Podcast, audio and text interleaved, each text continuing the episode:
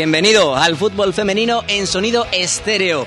Hay días para repasar la jornada en profundidad y otros para sentarse a escuchar a quien tiene mucho que contar.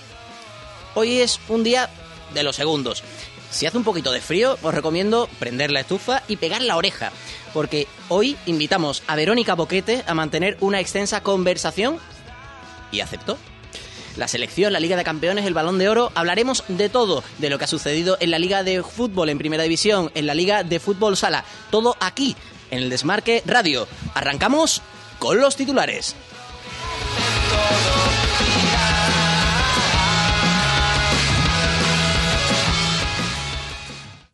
Crumbling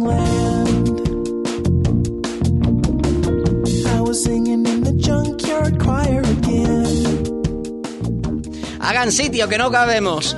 Esa podría ser la frase que defina la situación en la zona alta de la clasificación en la primera división femenina de fútbol. El Barça, con un partido menos, se alza con el primer lugar, empatado a puntos con Valencia y Athletic Club. Tres por detrás marchan Atlético de Madrid Féminas y Oviedo Moderno.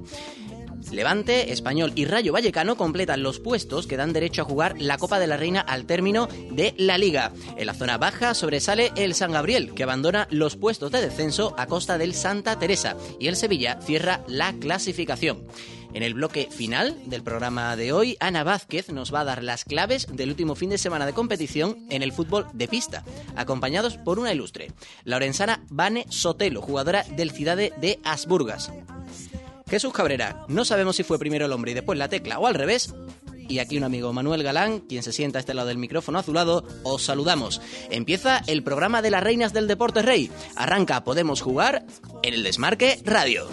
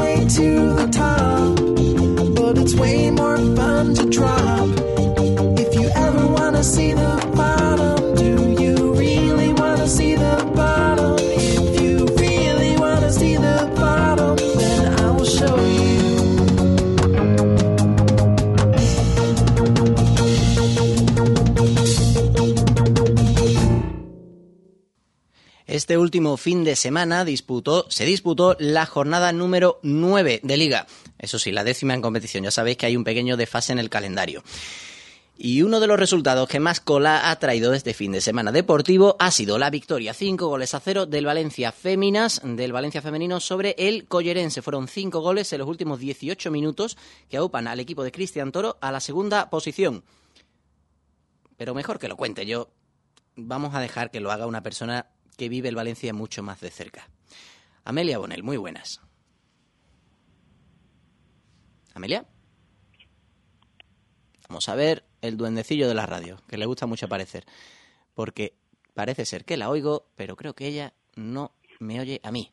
Vamos a ver si podemos arreglar el retorno. Bueno, mientras me da el ok Jesús, os sigo contando.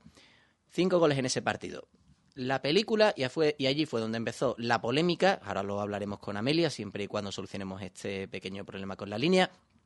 Empieza cuando, en el minuto 72 de partido, señalan un penalti de María Vidal que transforma Sara Monforte en el 1 0. Ahí empezaron las protestas del collerense. Una vez que Manu Lareo hizo el segundo tanto para las valencianistas, llegado la expulsión de Marga Fullana, ahí el partido se desbocó por completo. Llegaron un tanto más de la ex del Athletic Club, otro gol de Carol Férez y el quinto de Maripaz Vilas, ya en el tiempo añadido. El Collerense, desde luego, no se lo tomó muy bien. Sus jugadoras lo denunciaron en las redes sociales que no habían salido muy contentas con el arbitraje y nosotros nos limitamos a contar lo que sucedió. Ellas hicieron patente su disgusto con la actuación arbitral. De hecho, Amelia, que estuvo presenciando el partido, ya vimos cómo, por ejemplo, a través de su perfil en Twitter, nos contaba cómo mm, había sido un partido que había tenido pues algunas cosas extrañas. No por ello vamos a poner en duda la victoria de un Valencia que está dando un muy buen nivel esta temporada, desde luego. Pero sí que es cierto que a las jugadoras del Collense, pues muy contentas, no salieron. Por otra parte, perder 5-0 pues no deja contento a prácticamente nadie. Además, era un partido bastante importante, ya que las jugadoras eh, del, equipo Che querían darle ánimos, y qué mejor manera de hacerlo que con esos tres puntos que finalmente consiguieron, a tres jugadoras que han tenido problemas en los últimos días con las lesiones. Hablamos de Georgina Carreras, de Ara Lozano y de Mitsue Iwakura. Las tres lesionadas en un Valencia que está teniendo problemas en la enfermería, cuando parece que la va a vaciar la engrosan más jugadoras y así anda en este tramo de temporada y pese a ello está en el trío de cabeza con Fútbol Club Barcelona y con Athletic Club 24 puntos para esos tres equipos. Sin embargo, el Barça todavía tiene pendiente de disputar un partido ante el Rayo Vallecano. Jesús, ¿hemos podido solucionar la comunicación con Amelia? Parece que sí. Bueno, yo mientras, mientras tú me das el visto bueno, os voy a contar también lo que sucedió precisamente en el partido del Athletic Club que se jugó el sábado. En los primeros puntos que se dejó el Athletic Club en su feudo le hicieron que cayera al tercer puesto de la clasificación. Empató a uno ante el Levante. Izaskun Leoz hizo el primer tanto, casi al cuarto de hora del partido, y Adriana Martín, cuando quedaba, pues eso, fue en el minuto 76, 14 minutos para la conclusión, estableció con un derechazo de muy buena factura el 1 a 1 para el equipo Granota, que parecía que no estaba en una racha especialmente positiva, había perdido, por ejemplo, con el Barça en su anterior cita liguera, pero que sin embargo embargo, fue capaz de dar la cara y de qué manera en uno de los campos siempre más complicados. Lo dicho, el Atlético se dejó sus primeros puntos de la temporada en su casa y se mantiene en ese trío de cabeza, 24 puntos. El Levante está un poquito más rezagado, ya algo más adelante vamos a repasar la clasificación cuando acabemos este bloque de información de la primera división femenina. ¿Se puede solucionar el asunto o parece que no va? Bueno, pues nosotros le vamos a dar las gracias a Amelia, como vamos a contar con ella. En otros programas ya tendremos ocasión de contar tanto lo que sucedió en ese partido como en los venideros para el equipo valencianista que está, como decía, dando un muy buen nivel en este arranque de temporada. También os tengo que contar precisamente la actuación del tercer equipo que completa esa terna de mm, escuadras que están encabezando la clasificación de la liga, en este caso el Fútbol Club Barcelona.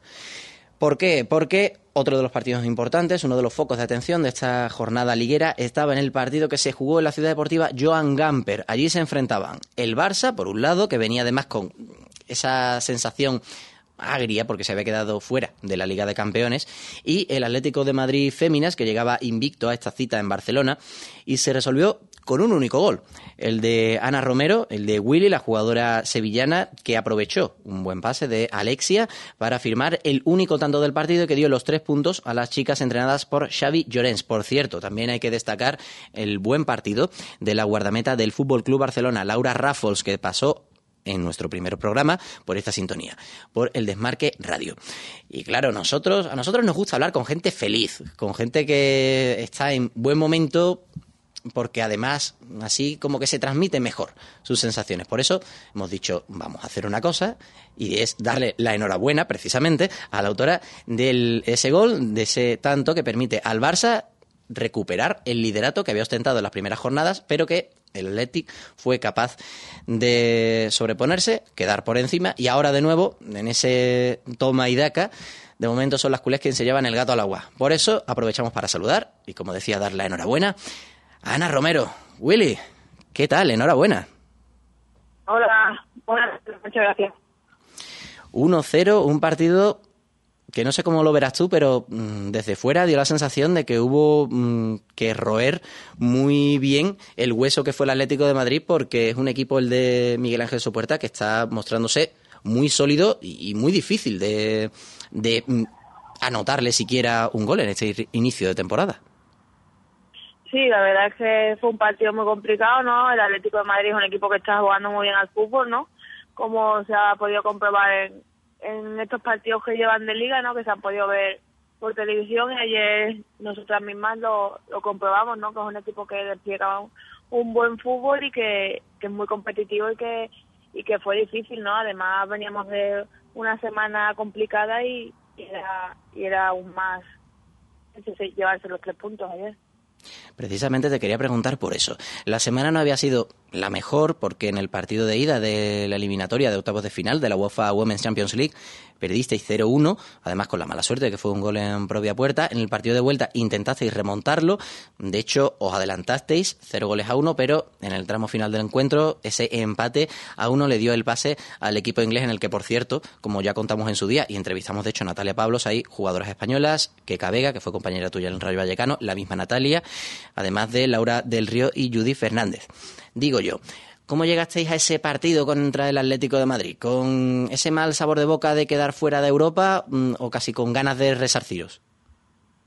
Bueno, está claro que, que no fue que no fue eh, agradable para nosotras, ¿no? Eh, caer eliminada, sobre todo porque creíamos que y pensamos que, éramos mejor equipo que el Bristol, ¿no? Y que era una eliminatoria que, debíamos de haber pasado, pero bueno, y por el final en momentos así claves no supo competir y no nos lleva victoria. Entonces, sobre todo con ganas de, bueno, olvidando la Champions, ¿no? Es, eh, como, siempre dicen, para nosotras es un premio, ¿no? Que lo importante son las competiciones nacionales y, y lo importante para poder volver a jugar el año que viene la, la Champions es ya no había marcha atrás, ¿no? Lo que pasó había pasado ya y, había que centrarse en un partido importantísimo y teníamos muchísimas ganas de, de ganar. ¿Crees que precisamente pudo ser tal vez la falta de efectividad lo que más os pesó en esa eliminatoria ante el Bristol? Porque al menos las estadísticas dicen que creasteis muchas ocasiones de gol, muchas más que el rival, pero que sin embargo eso no después cristalizó en goles en ese, en esa, en esa doble enfrentamiento. Sí, yo creo que, que a diferencia de otros partidos, no, que, que somos muchísimo más efectivas en, en esas dos en estos dos partidos de esta eliminatoria la verdad es que ha sido bastante extraño porque con la cantidad de ocasiones y tan claras que tuvimos que no hubiéramos materializado más que más con gol, ¿no? Aparte también nos anularon un gol que fue ilegal aquí en casa y bueno, yo creo que fue una eliminatoria extraña que que al final no se pasó, pero que que hubo, o sea, que que creíamos que sí que podríamos haberla pasado y deberíamos haberla pasado, pero bueno vamos a dar carpetazo ya a, la eliminatoria europea, que además creo que casi lo vas a agradecer. Así te quitas ese recuerdo desagradable de encima. Y vamos a hablar de algo más positivo. El liderato. ¿Te sorprende encontrarte 10 jornadas de competición, tres equipos empatados, aunque viene cierto que a vosotros os falta ese partido aplazado contra el Rayo Vallecano?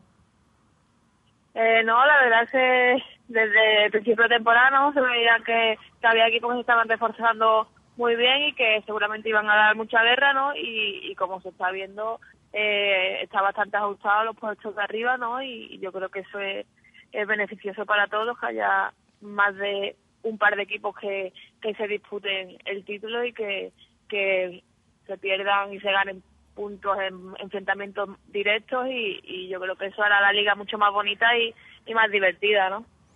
Hablando de cosas bonitas. Me parece a mí que a ti esta semana precisamente no te gustaría estar en Barcelona, sino más bien cerca de las Rozas. ¿Cómo estás viviendo estas concentraciones que está llevando a cabo la selección española? Porque me imagino que en tu ánimo estará cuando termine la temporada estar en ese grupo que finalmente viaje a Canadá a disputar el Mundial. Bueno, sí, la verdad me gustaría, ¿no? Es, es una cosa que, que tengo en mente, ¿no? Y que no descarto, porque yo creo que a cualquiera, a cualquier futbolista me gustaría estar en un mundial, ¿no? Y, y sobre todo yo después de haber jugado tanto tanto tiempo, ¿no? En la selección, llevaba una temporada sin ir, me volvieron a convocar el mes pasado y, y bueno, pues la verdad que fue una alegría para mí. Eh, me gustaría estar esta, eh, ahora estos días allí, pues sí, no, no te, no te lo voy a negar, pero bueno, eh, la decisión, pues, como siempre es del seleccionador y yo hacerlo lo mejor posible con mi club para, para que me puedan, para que sigan contando conmigo o no, eso ya decidirán.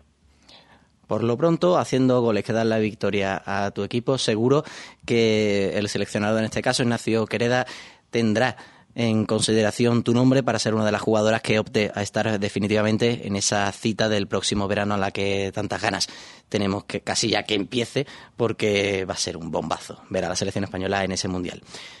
El próximo sábado te vamos a ver jugando ante el Transporte del Caine. Suponemos, si tiene a bien Xavi Llorens contar contigo, ¿qué me cuentas de, ese partido? Bueno, pues eh, el domingo tenemos otro partido importante no que sacar, ¿no? Es un rival que, que es difícil, que aunque no, no sea un partido como este domingo que, que lo enfrentamos a uno de los que están arriba, pero el, el Alcaine siempre es un, es un rival complicado, ¿no? Y nosotros a, seguir con la misma mentalidad porque al final, si pinchamos contra el Zaragoza este domingo, de nada vale los tres puntos conseguidos ayer, ¿no? Entonces, nuestro nuestra mentalidad, nuestro objetivo es de ganar y de seguir sumando de tres en tres hasta, hasta el final de temporada. Bueno, pues lo que ocurra de que a final de temporada lo contaremos desde la sintonía del Desmarque Radio. Así que, Ana, muchas gracias por estar con nosotros en nuestra duodécima ya edición de Podemos Jugar aquí en el Desmarque Radio y seguiremos muy atentos a las evoluciones del Fútbol Club Barcelona de aquí a lo que reste de competición. Muchísimas gracias. Y nosotros seguimos con otro de los partidos de la jornada, el enfrentamiento entre Oviedo Moderno y Fundación Albacete Nexus Energía, que se resolvió por el resultado de 1 a 0. Lucía García, antes de un cuarto de hora de partido, volvió a marcar de nuevo para las entrenadas por Emilio Cañedo, que la semana anterior hizo nada menos que un hat-trick al Santa Teresa aprovechó un muy buen pase al hueco, hizo un notable desmalque y partió por alto a la guardameta del Fundación Albacete. Además, en un partido que fue la mejor entrada de la temporada en el Manuel Díaz Vega de Asturias. ¿Por qué? Entre otras cosas porque hay muchos clubes que están ayudando al Oviedo Moderno, que la semana pasada hizo un llamamiento para intentar conseguir los 40.000 euros que necesitan para terminar la temporada en condiciones. Por eso, nosotros vamos a, vamos a mm, hacer ahora una pequeñita mm, pausa de unos instantes para que podáis escuchar las declaraciones que tomó nuestro colaborador Fernando González a Sergio Fuentes, responsable de prensa del Oviedo Moderno, que nos va a contar precisamente cómo se puede ayudar a este club asturiano. Un minuto de publi y volvemos. eldesmarqueradio.com. Ya puedes escuchar sonidos, programas, noticias y hasta los mejores goles cuando y donde queramos. Toda nuestra parrilla a un solo clic. eldesmarqueradio.com. ¿Te suena?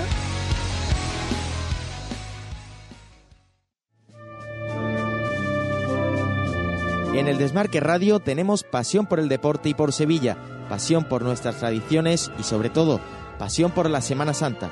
No te pierdas todos los martes de 3 a 4 de la tarde de Cofrades, con toda la información y actualidad de nuestras hermandades y cofradías.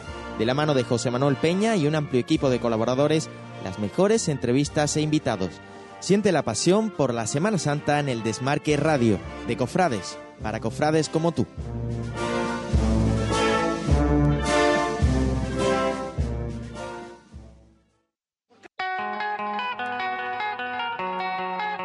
www.eldesmarqueradio.com. Ya podemos escuchar sonidos, programas, noticias y hasta los mejores goles cuando y donde queramos. Toda nuestra parrilla a un solo clic. Eldesmarqueradio.com. ¿Te suena? Podemos jugar.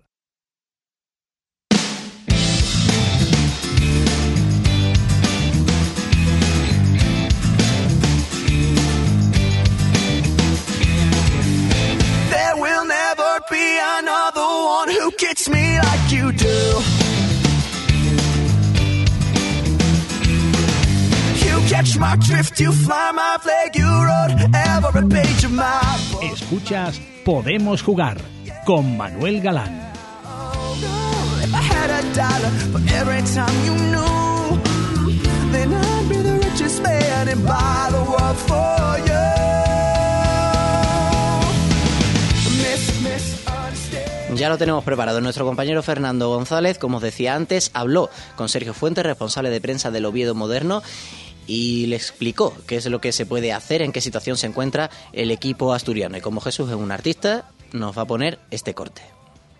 Estamos con Sergio Fuentes, jefe de prensa del Oviedo Moderno. Eh, bueno, Sergio, lo primero lo positivo, ¿no? El equipo nuevo triunfo, tres puntos más y la racha que continúa.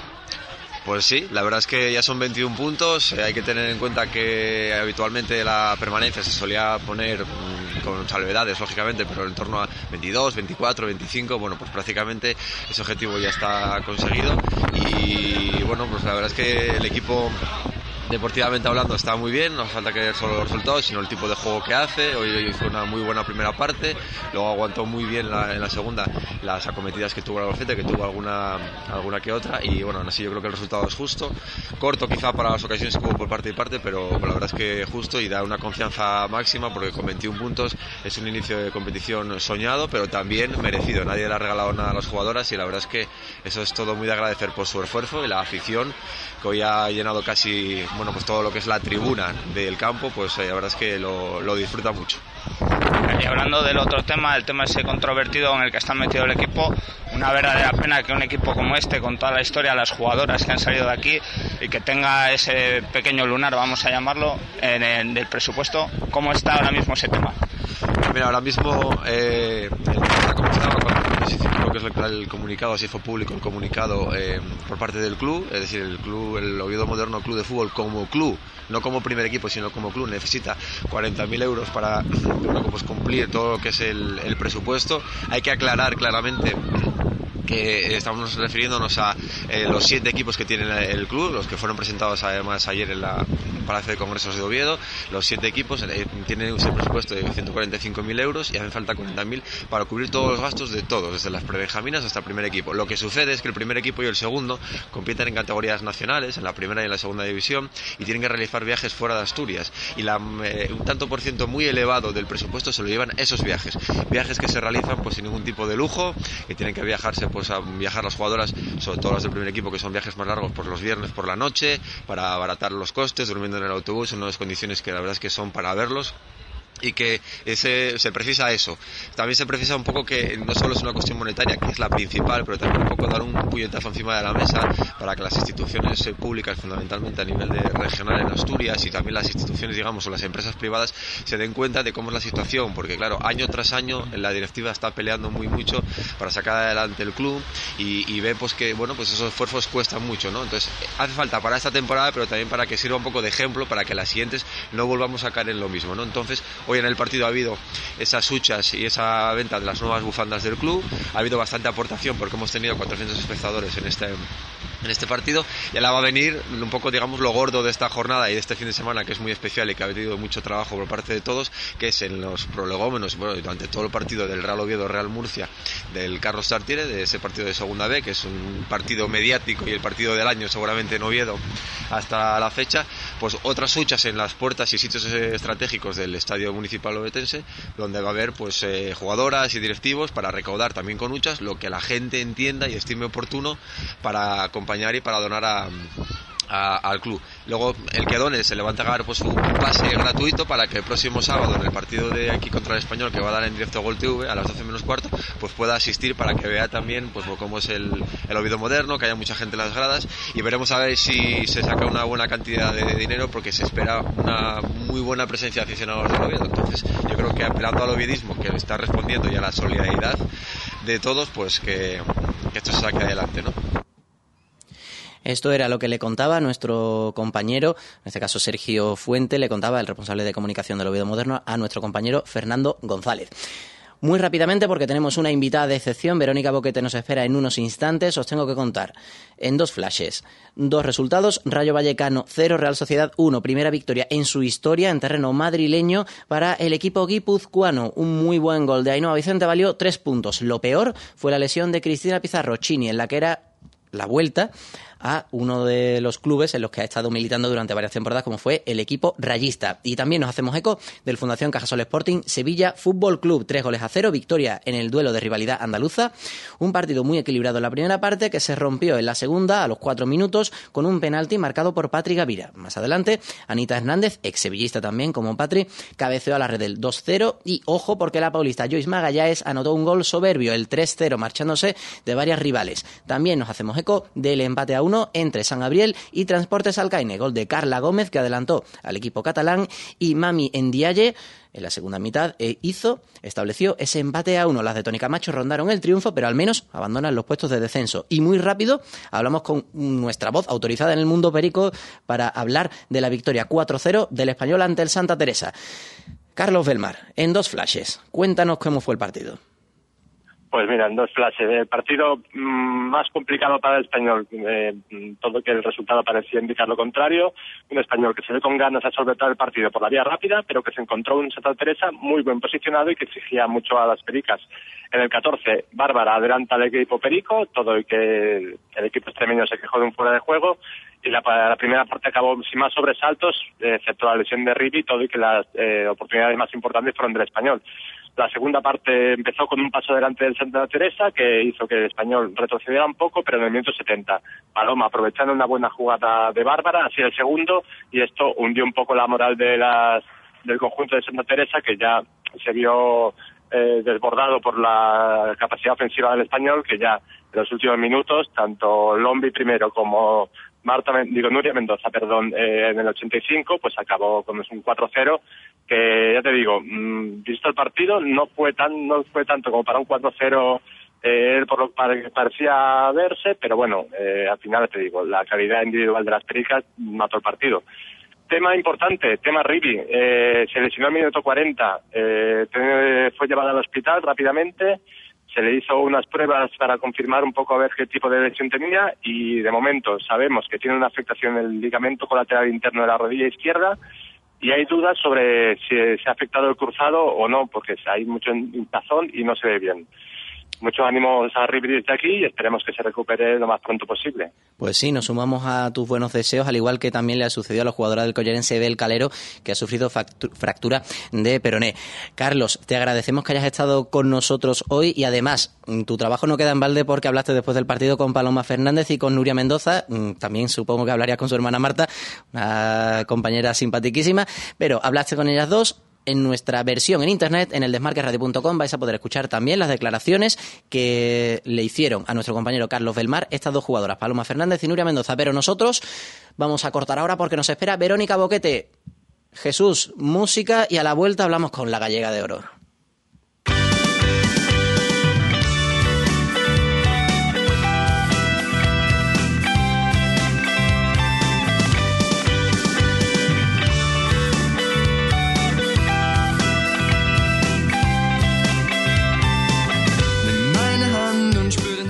Escuchas Podemos Jugar con Manuel Galán.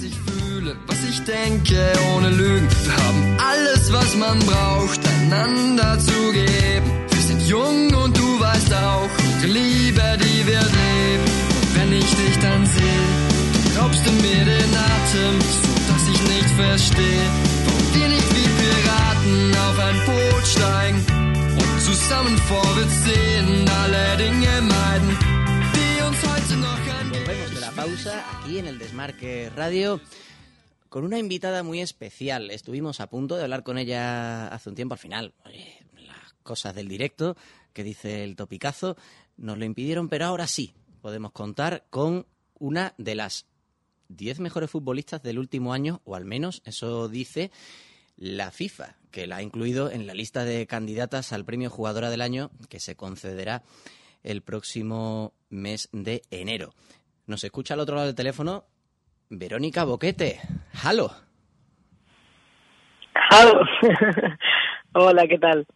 Estamos encantados de poder hablar contigo y más después de una semana que ha sido, vamos a calificar como importante. De hecho, en, la pasada semana pudiste certificar ese pase a los cuartos de final de la Liga de Campeones, aunque tú no participaste en el partido de vuelta ante el Torres, el equipo italiano en el que militan tres jugadoras españolas, María Pérez, Paula Serrano y Joana Flaviano, que por cierto solo jugó Joana ese partido. A ti te tocó descansar, pero también es cierto que el trabajo en la ida ya estaba hecho, habías ganado por cinco goles a cero en una primera parte apabullante, incluso con gol tuyo de cabeza, y ya estáis entre los ocho mejores equipos de Europa, así que me imagino que las sensaciones no pueden ser mejores. La verdad es que sí, las sensaciones son buenas, estamos donde queríamos, que era entre las ocho mejores, y, bueno, pues ahora podemos centrarnos un poco más en, en la liga y en la copa y llegar al parón de invierno pues con todas las opciones. Ese es uno de los detalles importantes porque para que la gente vaya tomando nota, los ocho mejores equipos de Europa, la distribución es la siguiente. Tenemos a dos equipos suecos, una liga que tú conoces muy bien, al Linkopix y al Rosengard, que es el Malmo de toda la vida, que por unos asuntos económicos optaron por usar ese nombre. Tenemos también dos equipos alemanes, Frankfurt, tu equipo, y el Wolfsburgo, un equipo danés, el Bromby. También contamos con el Bristol Academy, que eliminó al Fútbol Club Barcelona.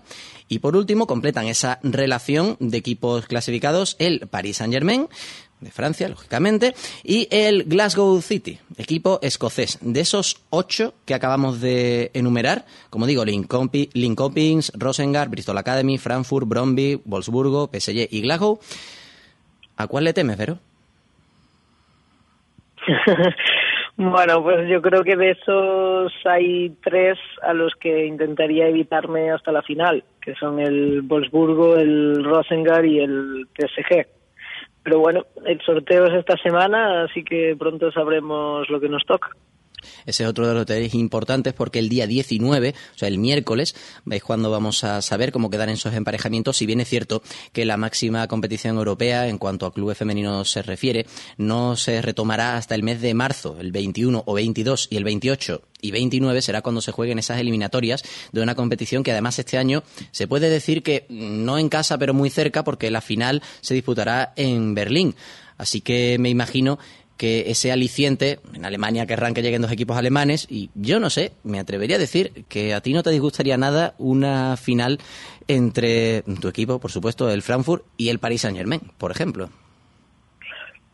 Ojalá, me encantaría porque, bueno, lo primero indicaría que nosotros estamos en ella y lo segundo, pues que, que una de, mis mejores amigas que, que fue compañera en Tireso, que es Caroline Seger, pues también estaría en esa final.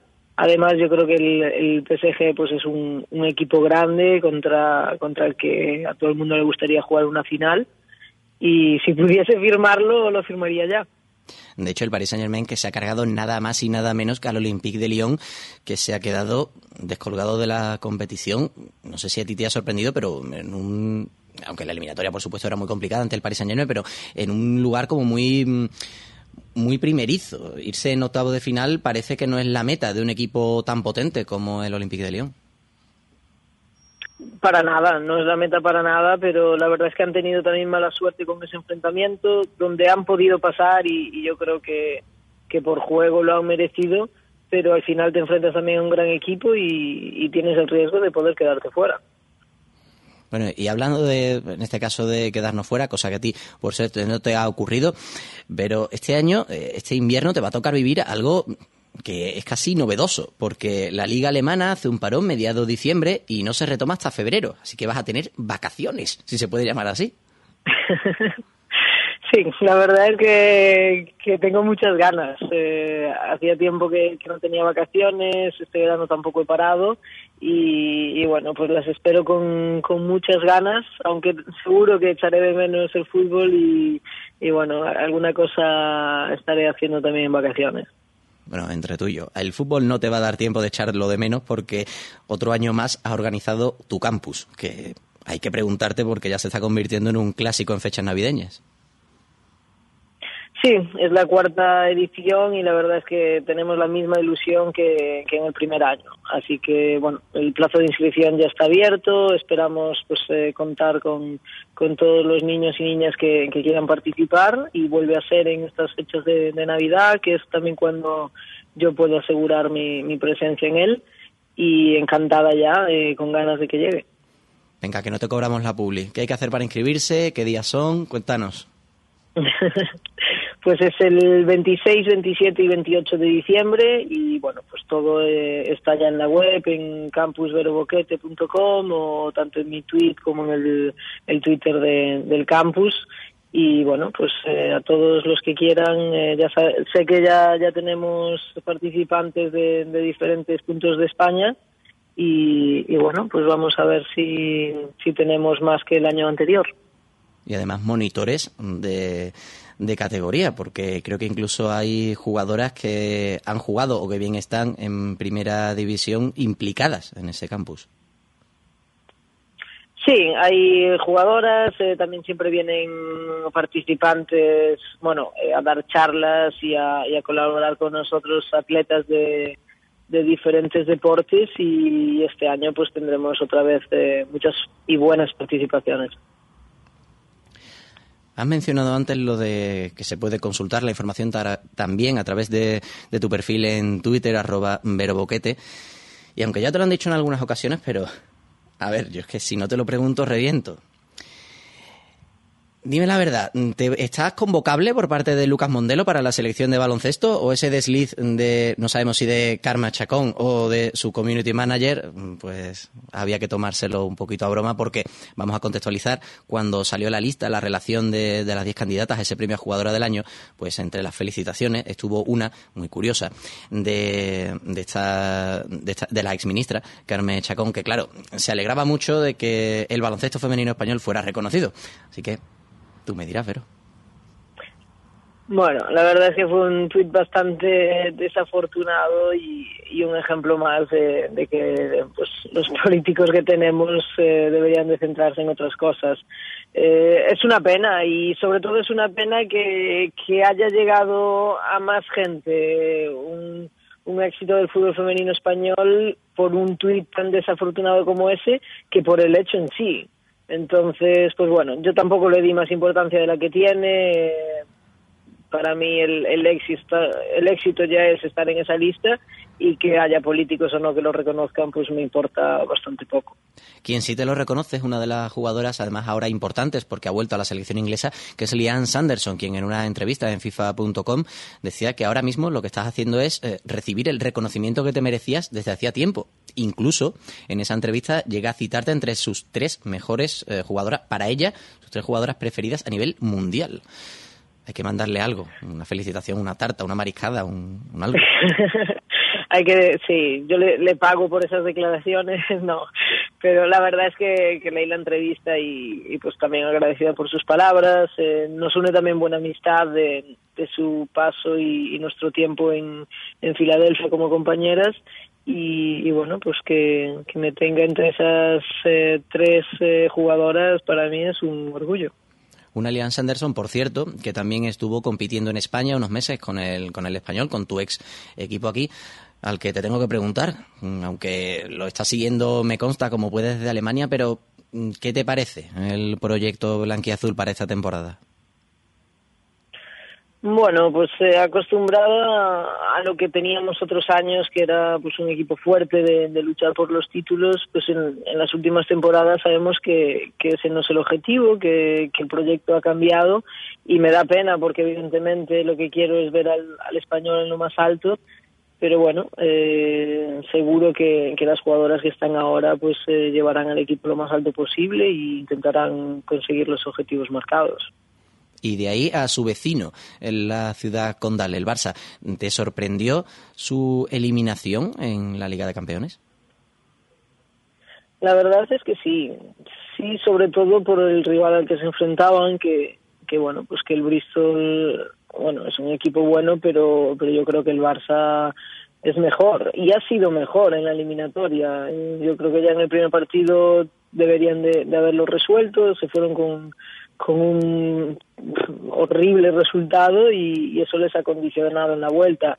Es una pena porque, porque el Barça lo había hecho bien en, estos años y se ha ido muy pronto con, con muchas jugadoras que, que, bueno, pues que podrían haber dado mucho más en esta Champions.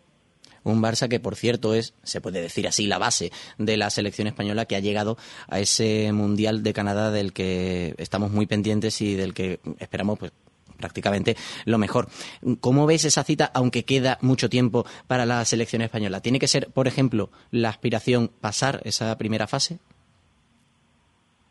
Sí, ese es el, objetivo primordial. Eh, el pasar la fase de grupos eh, será nuestro objetivo y, bueno, después una vez de, ahí, pues veremos hasta dónde podemos llegar, veremos si, si podemos conseguir el, el sueño de, poder meternos en unas Olimpiadas, aunque sabemos que va a ser muy complicado. Así que paso a paso, lo primero es ahora en estos meses de preparación, llegar en, lo mejor, en la mejor preparación posible y estar listas para demostrar nuestro mejor nivel. De hecho, ya hemos conocido que se van a celebrar algunos amistosos.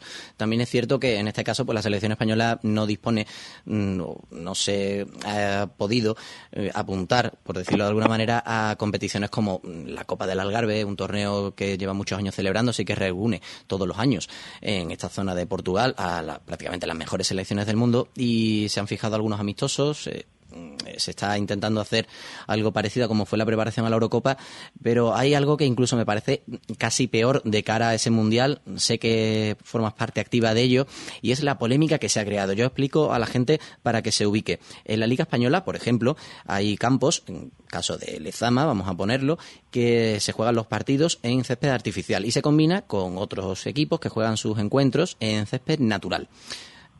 Entonces, en España nos movemos en esas dos superficies. En otras ligas no ocurre eso y se juega todo en césped natural. Pero de cara a este mundial, la mayoría de estadios van a contar con césped artificial y vosotras, un grupo de jugadoras muy amplio y muy notable, entre las que estás tú integrada, defienden que, oye, si vamos a hacer ensayos, entendemos que se haga en categorías inferiores, pero en un mundial absoluto es casi una falta de respeto porque resulta muy complicado pensar que, por ejemplo, de cara al mundial de Rusia o al de Qatar, se vayan a jugar los partidos en esa superficie artificial. Sí, eso es básicamente lo que lo que nosotros defendemos. Creemos que hay una discriminación de género porque un mundial absoluto masculino pues no nunca se jugaría y nunca se jugará en esa superficie, pero pero sí han decidido pues que pues que Canadá tenga campos de hierba artificial y este mundial que es nuestro máximo torneo pues se juega en una superficie que no es la mejor. Y aunque sobre eso hay bastante polémica, de momento no sabemos cómo va a acabar esa situación legal, aunque sí que es cierto que se están leyendo informaciones casi desagradables, me atrevería a decir, porque hay jugadoras a las que se le ha instado, en este caso dos jugadoras francesas, a las que les han dicho, oye, mm, vamos a recular un poquito y casi mejor que no digáis nada. Y en este caso casi que no sé si porque o bien desde España no os han dicho nada, o bien porque mm, vamos a decirlo así, tú ya te encuentras en un estatus a un nivel internacional lo suficientemente relevante como para que mm, no haya nadie que se atreva, y digo esto entre comillas, a recomendarte qué debes o qué no debes decir. Bueno, yo siempre he defendido y y lo hago así siempre, que lo que me parece justo y, lo que no. Y, en este caso, pues yo creo que, que, el, hecho de que este mundial se, se juegue en artificial no es justo. Me he unido a las jugadoras americanas y otras jugadoras internacionales para intentar cambiar eso, intentar luchar por ello. Y yo creo que, que a cualquiera que se les dé los razonamientos, pues entenderán que, que, bueno, que estamos en nuestro derecho y que realmente tenemos razón. Es una pena que haya federaciones o que haya gente que, que intente pues callar nuestras voces y, ojalá pues eso no pase y ojalá pues la FIFA y la Federación Canadiense pues intenten llegar a un acuerdo con, con nosotras que será lo mejor para nosotras, para ese mundial, para nuestro fútbol y también para ellos apunto que entre ese grupo de jugadoras americanas a las que tú apuntabas está, por ejemplo, Abby Wambach o también Nadine Gangerer, compañera que ha sido tuya en la Liga Americana. Voy a terminar con dos preguntas. Precisamente una de ellas va a ser sobre esa Liga Americana. Has estado esta temporada, después de tu periplo en Suecia con el Tireso, en Portland Thorns, un equipo que estaba destinado, de hecho fue el campeón en la temporada 2013 porque la liga en Estados Unidos se juega mm, en el año natural y sin embargo este año os quedasteis a las puertas de poder competir por ese título. Me imagino que además, dada tu admiración por su entrenador, por Paul Riley, mm, en tu ánimo estará quitarte esa espinita y conseguir ganar la liga en Estados Unidos, cosa que ya, por ejemplo, pudiste hacer en Suecia.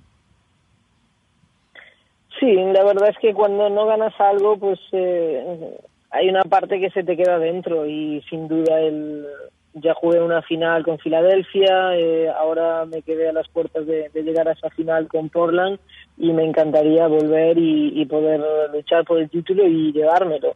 Pero la verdad es que ahora mismo pues solo estoy centrada en, en Alemania, en Frankfurt, en el próximo mundial y ya después de ahí pues no sé dónde, dónde me llevará el camino me permito el apunte que Portland precisamente puede pasar por ser la mejor afición de Estados Unidos. Estamos hablando de un campo de unos 20.000 espectadores, sede también Portland, pertenece al mismo dueño de los Portland Timbers de la MLS, pero es que allí se aglutinan hay un récord, más de 19.000 espectadores en una liga cuyo promedio anda en los 3.000 y pico, casi 4.000.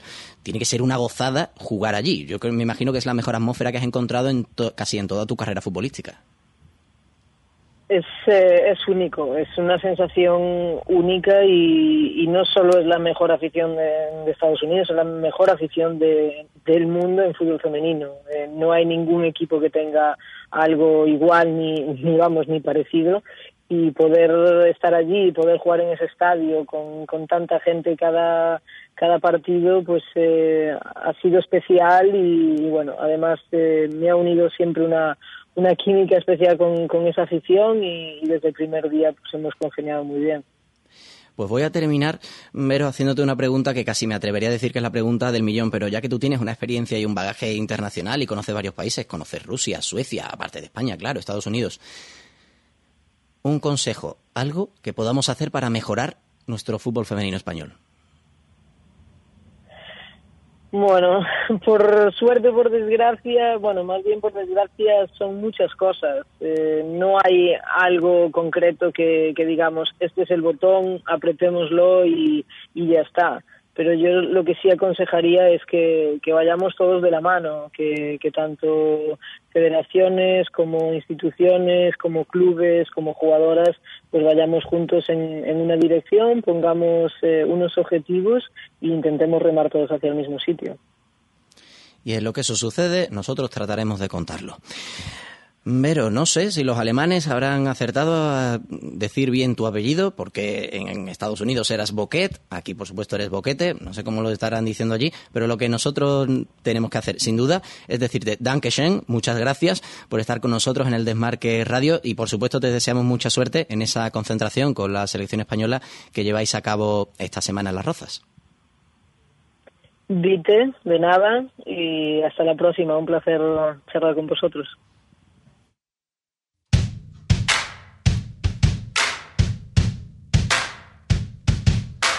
Why even try to justify leaving? Why not just run away?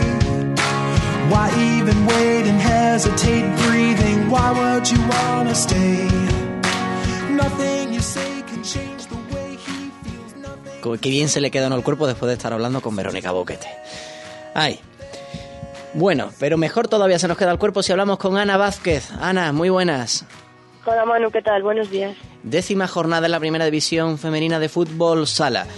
Yo resumo lo que ha sucedido y saludamos a nuestra invitada. A ver, el Urense en Vialia estuvo muy cerca de vencer al Futsia, al Atlético de Madrid Naval Carnero, aunque el partido acabó finalmente 2-2. Le preguntábamos hace unas semanas a Natalia Oribe quién le pondría el cascabel al equipo madrileño y casi casi lo consiguió el equipo orensano. Ahora vamos a hablar con una jugadora precisamente de, vamos a llamarlo así, su gran rival el Ciudad de Asburgas. Pero termino. Ese empate a dos fue uno de los dos que se registraron esta jornada, porque además hubo un 4-4 entre Roldán y Móstoles. Hubo tres victorias locales de Pollo Pescamar, de Rioja y de Alcorcón, que precisamente remontó al Ciudad de Asburgas de nuestra invitada, Vanessa Otelo. Y hubo triunfo a domicilio de Burela Pescador Rubén, de Universidad de Alicante y de la actual europea Orbina. Grandes beneficios de la jornada, Burela y Alcorcón. ¿Está más o menos bien? ¿O quieres añadir algo más? Eh, yo creo que está, ¿no? Sí, yo creo que no nos hemos dejado nada. Bueno, sí, voy a añadir una cosa que ya lo contaremos más adelante. Se está organizando un torneo benéfico, lucha contra el cáncer, en Galicia. Ya daremos algo más de información cuando se vaya acercando esto. Pero vamos directamente a saludar a la jugadora, precisamente, a la que aludía hace unos momentos, del Ciudad de, Aburgas, que perdió 3-1 pese a adelantarse en el marcador ante el Alcorcón.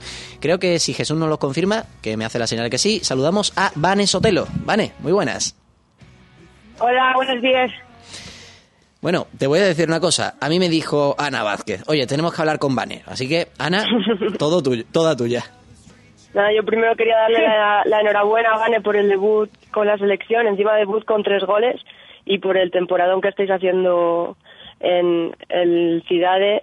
Que igual, bueno, pues está, ha habido un pinchazo, pero pero la verdad es que yo no sé si vosotros os lo esperabais. Los que seguimos de cerca el fútbol sala eh, nos habéis sorprendido y, yo os vi jugando el otro día en, en el Alcorcón y, y joder, que, enhorabuena. Muchas gracias, la verdad es que está siendo muy buen año y yo creo que se está viendo recompensado. Muchas gracias. Eh, yo sí que quería preguntarte cuánto de culpa tiene que, que Iria no estuviese al 100% para, para que al final no consiguieseis esa, esa victoria en Alcorcón, porque sí que se os notaba un poco como, como cansadas. Sí, yo creo que, a ver, la Iria no estaba al 100%, ya que llevaba dos semanas sin entrenarse con el grupo debido al lesión tobillo, pero bueno, sabíamos que enfrente también teníamos al Alcorcón, que tiene un gran equipo con buenas jugadoras y, y sabía- sabíamos que nos iba a cortar, más todavía sin tener aire al 100%, pero iba a ser un partido difícil igualmente. Eh, Manu, yo no sé si tú quieres preguntarle algo. Yo, yo sí que quiero preguntarle. En los últimos, eh, los últimos minutos hubo un doble de penalti y un penalti que, que separó Miriam, que es que, que es buenísima, desde de los, de los 10 metros. Y yo no sé si, si le dais muchas vueltas a, esos, a esas jugadas al final. Bueno, pero tuvimos ahí dos oportunidades buenas de, de cambiar el, el partido, pero bueno, eh, no estuvimos acertados de cara a portería y, y no pudimos sacar nada. Pero bueno, cosas que pasen y, y nada, pensar en el siguiente. Yo me voy a meter, aunque casi me da vergüenza porque lo estás haciendo las dos genial. Pero tengo dos preguntas que hacerte, Vane. La primera de ellas, hace poco hablamos con una de tus socias, con Iria Saeta, y nos dijo que ella firmaba el tercer puesto de aquí al final de liga. Mm, ¿Tú lo subrayas debajo o incluso aspiras un a quedar un poquito más por arriba? Bueno, yo creo que tal y como empezamos la liga, creo que podemos aspirar a, a estar por la parte de arriba, siempre y cuando yo creo que las lesiones nos respeten a todas. Y bueno, y por qué no, estar arriba. No vamos a, a bajar los platos contra ningún equipo y, y si las cosas siguen como están viendo, yo creo que podemos estar arriba. Y la segunda pregunta que te quería hacer. El- en esta última semana hemos vivido de todo, porque hace unos días supimos que Brasil renunciaba a jugar el torneo mundial. Ahora, bueno, hace unas fechas más recientes hemos descubierto, o mejor dicho, ha trascendido que un banco va a aportar un patrocinio para que la selección brasileña lo juegue, un torneo mundial que se celebrará en Costa Rica. ¿Eso es bueno o malo? Ojo, voy a repetir que no, no te Sí, eh, te, te decía, ¿vale? Que si bien hace unos días supimos que Brasil renunciaba a disputar el torneo mundial de Costa Rica por problemas económicos, finalmente un banco brasileño ha optado por patrocinar a la selección de manera que van a poder disputar esa competición. Y digo, desde el punto de vista de los intereses españoles y tú como recién estrenada esa internacionalidad, ¿lo ves es bueno o, o malo? Bueno, yo creo que yo creo que eh, imaginábamos que finalmente sí que podrían jugar. Yo creo que, a ver, yo creo es bueno es bueno para el fútbol sala que una selección como Brasil esté en el mundial y claro que se le estaría de menos si no estuviera y yo creo que con, con Brasil eh, va a haber ganas y, y a ver si este año España se lleva el mundial. De momento, al menos con esas dos victorias ante Hungría, creo que recordar que fueron 7 a 0 y 10 a 0, se está dando un, se están haciendo, parece, bien las cosas de cara a esa preparación de la selección española, aunque ya iremos, iremos dando cumplida información conforme se vaya acercando esa fecha. Ana, ¿alguna pregunta más para Vane? No, que si se ve la lista definitiva para ese mundial. ¿Cómo? Tú, que si te, vas, si te ves en la, en la lista definitiva. Bueno, pues creo que les acaba de salir ahora la lista para el mundial, ahora mismo.